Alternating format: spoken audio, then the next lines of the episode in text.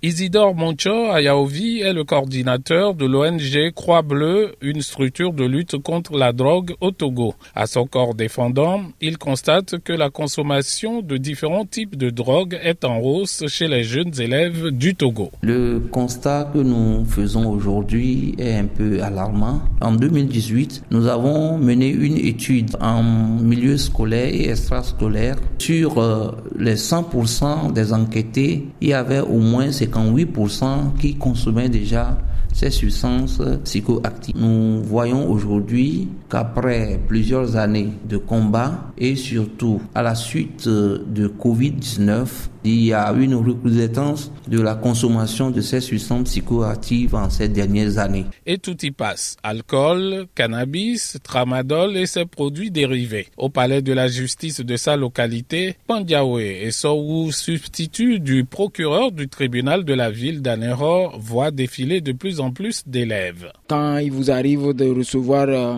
un déferment et dans la vérification de l'identité du mis en cause, vous vous rendez compte que c'est un élève qui est impliqué dans la consommation ou dans la détention de ces substances psychotropes. Sincèrement, c'est le cœur meurtri que nous sommes parfois amenés à envoyer nos jeunes frères, élèves en prison et sincèrement ça nous interpelle. Conscient de la situation, le gouvernement a mis en place des stratégies qui visent à prévenir les comportements addictifs chez les jeunes en milieu scolaire. Au lycée d'enseignement technique de Glidikpodi, le proviseur Dieudonné Amela organise des séances de sensibilisation et n'a pas hésité à solliciter l'appui d'autres structures. Effectivement, le substitut du procureur est là pour parler des sanctions prévues par la loi en cas de transgression. Le psychologue est là pour parler comportement ou bien attitude hein, négative de l'élève qui consomme la drogue et ses conséquences sur ses compétences.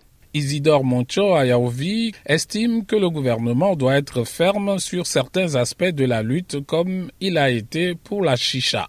Un simple décret a suffi pour que ces consommateurs de chicha qui s'installent au bord des voies disparaissent. Donc, de la même manière, s'il y a des décrets qui peuvent interdire la vente d'alcool en sachet et autres types de substances psychoactives, ça aiderait vraiment à réduire le phénomène. C'est aussi éducateur, en appel à la conscience des parents d'élèves. Les enseignants et les autorités font ce qu'ils peuvent pour sensibiliser nos enfants.